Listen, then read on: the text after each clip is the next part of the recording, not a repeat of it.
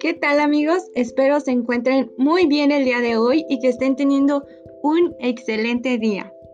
Hoy trataremos el tema de pandemia y educación, los retos mundiales en el proceso de enseñanza-aprendizaje. Pues bueno, como pequeña introducción, tenemos dos preguntas. La primera es, ¿qué es pandemia o qué entendemos por pandemia?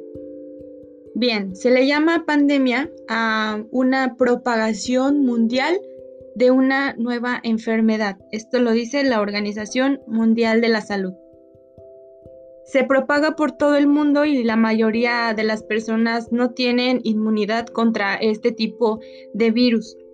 Por lo común, los virus eh, que han causado pandemias con anterioridad han provenido de virus gripales que infectan a personas y algunos animales. Se parece a algo estacional, sin embargo, puede ser muy diferente.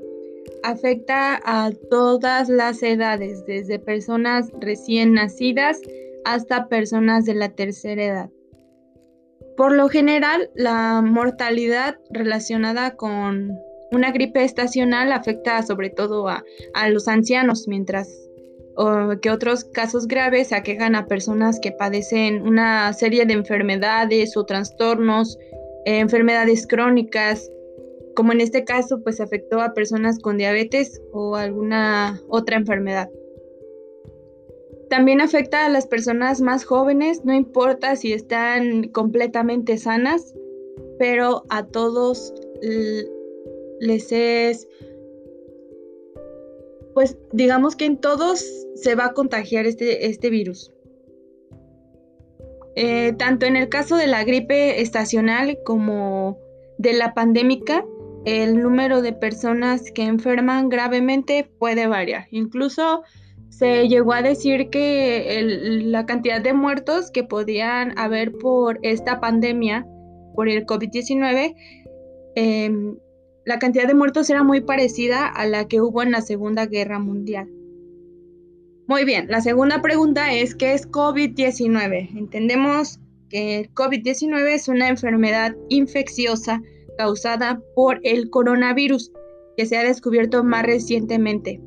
Tanto este nuevo virus como la enfermedad que provoca eran completamente desconocidos antes de que estallara en una comunidad de China en diciembre del 2019.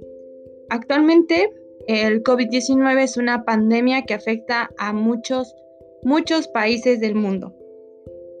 Muy pocos son los que se han salvado, pero sí tienen muy pocos casos de contagio.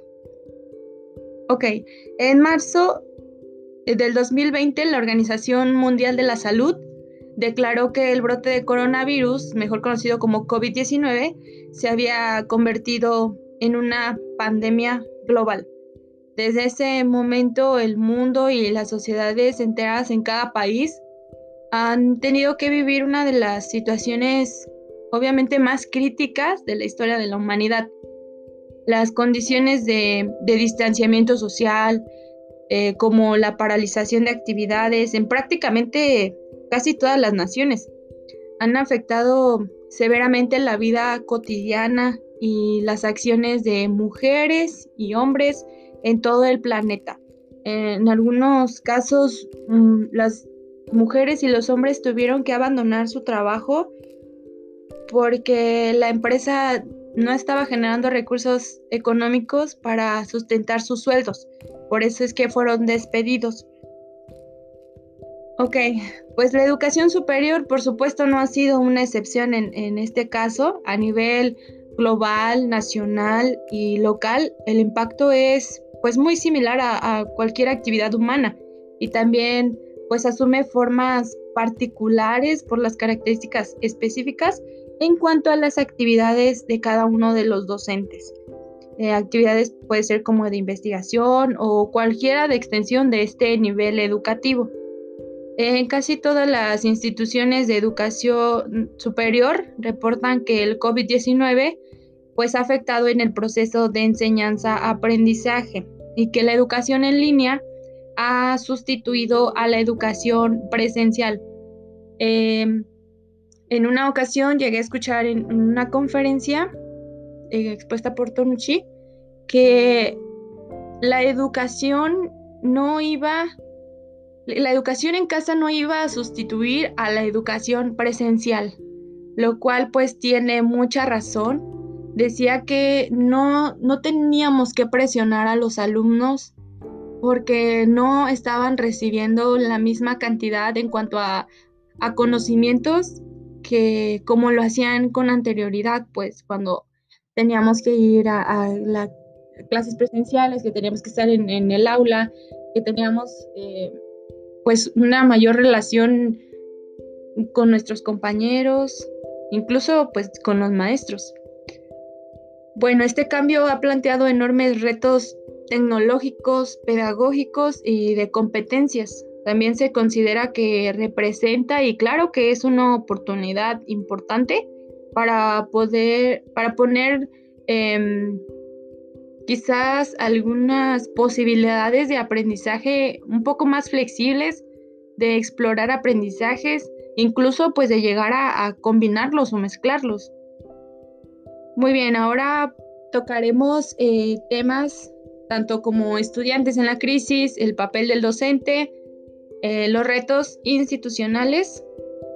Pero primero vámonos con los, eh, los estudiantes en la crisis. Pues bueno, en casi todo el mundo, una gran cantidad de estudiantes se ha visto pues muy afectados de distintas maneras. La cancelación de clases presenciales y los estudios en línea organizados pues de manera rápida eh, presentan una preparación insuficiente. Esto ha generado pues grandes dificultades y se han incrementado los procesos de exclusión y de marginación, así como pues el abandono escolar también. La UNESCO ha señalado que el mundo pues no estaba preparado para una disrupción educativa a semejante escala. México es uno de los países eh, menos capacitados en cuanto a herramientas tecnológicas y la calidad educativa realmente es muy mala. Pues bueno, eh, de la noche a la mañana escuelas y universidades del mundo cerraron sus puertas apresurándose a desplegar pues soluciones de educación a distancia para asegurar la continuidad pedagógica. Algo que mencionaba es la marginación. Bueno, eh, la SEP al implementar estos programas de, educación en línea eh, nunca tomó en cuenta a las personas que vivían en lugares aledañas al centro de la ciudad. Por ejemplo, en estas comunidades pues no tienen el servicio de luz, que es lo más indispensable para que todos los niños de estas comunidades puedan recibir los contenidos educativos que ofrecía la SEP. Como ya lo dije, la SEP no tomó en cuenta a estos niños, decía que, les brindaba alguna guía, que por medio de los profesores se les distribuía un, libro, pero tampoco se consideró que los padres no tenían un nivel educativo pues bueno. Algunos de ellos simplemente llegaron hasta el nivel quizás medio superior como máximo pero muchos de ellos se quedaron en el nivel primario. Eh, algunos de sus papás de estos niños no saben leer ni escribir, por esa razón envían a sus hijos a la escuela y ahora pues eh, cuando les empezaron a mandar las guías, ellos no saben de qué manera manejarlos, ellos no tienen la noción de lo que la escuela hace con los contenidos eh, para que estos sean transmitidos a sus hijos. Cada uno de nosotros como estudiantes estamos pasando pues un momento crítico también. Muchos de nosotros estamos acostumbrados a, trabajar en conjunto, a quizás compartir nuestras ideas con alguien más, de anclar conocimientos, pero con esta educación a distancia no se está pudiendo llevar a cabo. Sinceramente estamos em, en un momento crítico porque no sabemos si en realidad todo lo que estamos recibiendo lo estamos aprendiendo. Ok, ahora trataremos un poco ah, el papel del docente. Para esto mm, escuchamos una postura de una docente eh, que imparte clases a nivel superior.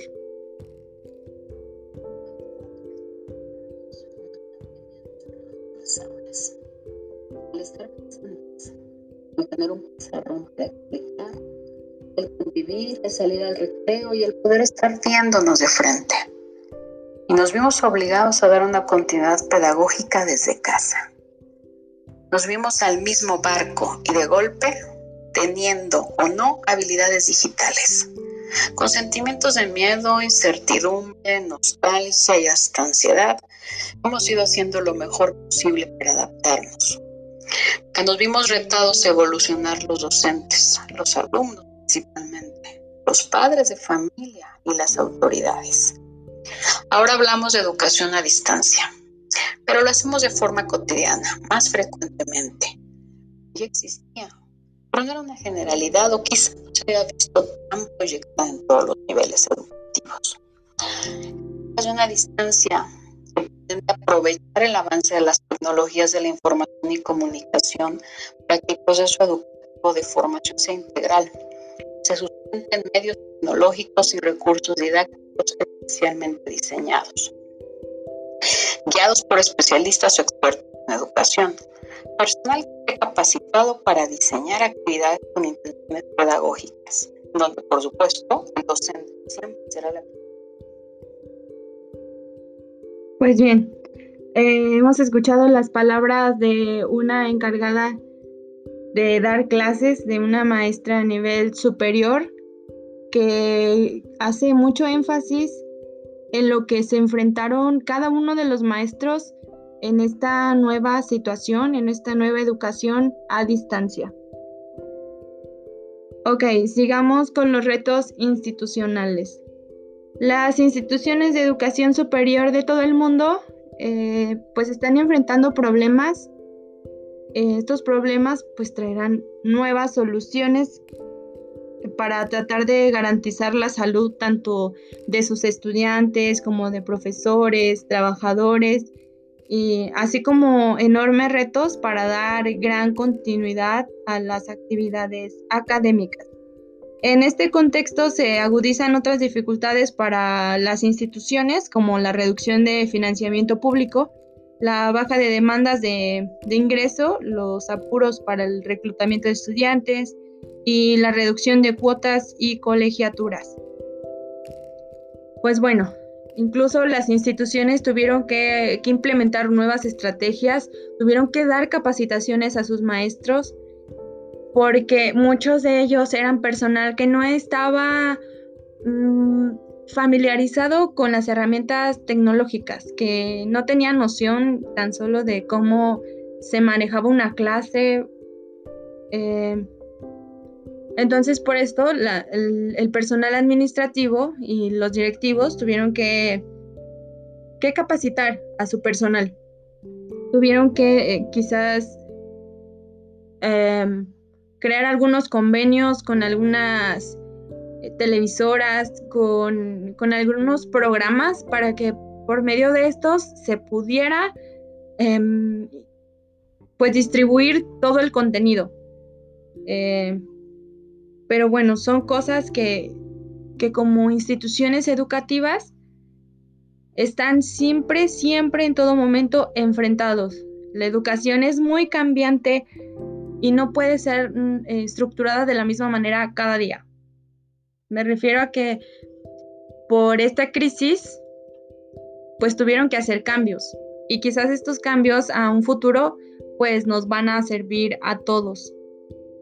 Por un lado, como para concluir, he señalado que se ha intentado dar continuidad y concluir con los procesos académicos abiertos antes o durante las primeras fases de la crisis por ejemplo, el completar periodos, realizar evaluaciones finales y abrir procesos de admisión. Eh, por otro lado, pues se busca diseñar, organizar y poner en prácticas nuevas formas y procedimientos para la práctica de la docencia. En primer punto, pues asegurar el derecho a la educación superior eh, a todas las personas en un marco de igualdad de oportunidades. No dejar a ningún estudiante atrás. Es decir, que pues somos todos un equipo y vamos a seguir todos adelante y a sacar este, pues, esta educación a distancia. Prepararse con tiempo para la reanudación de las clases presenciales también es un punto muy importante para evitar la precipitación y ofrecer desde un primer momento claridad a la comunidad académica y administrativa. Y por último, la reanudación de pues, las actividades presenciales de las instituciones de educación superior deben verse como una oportunidad para repensar y en medida de lo posible, pues rediseñar los procesos de enseñanza-aprendizaje. Bueno, esto sería todo. Nos vemos hasta la próxima.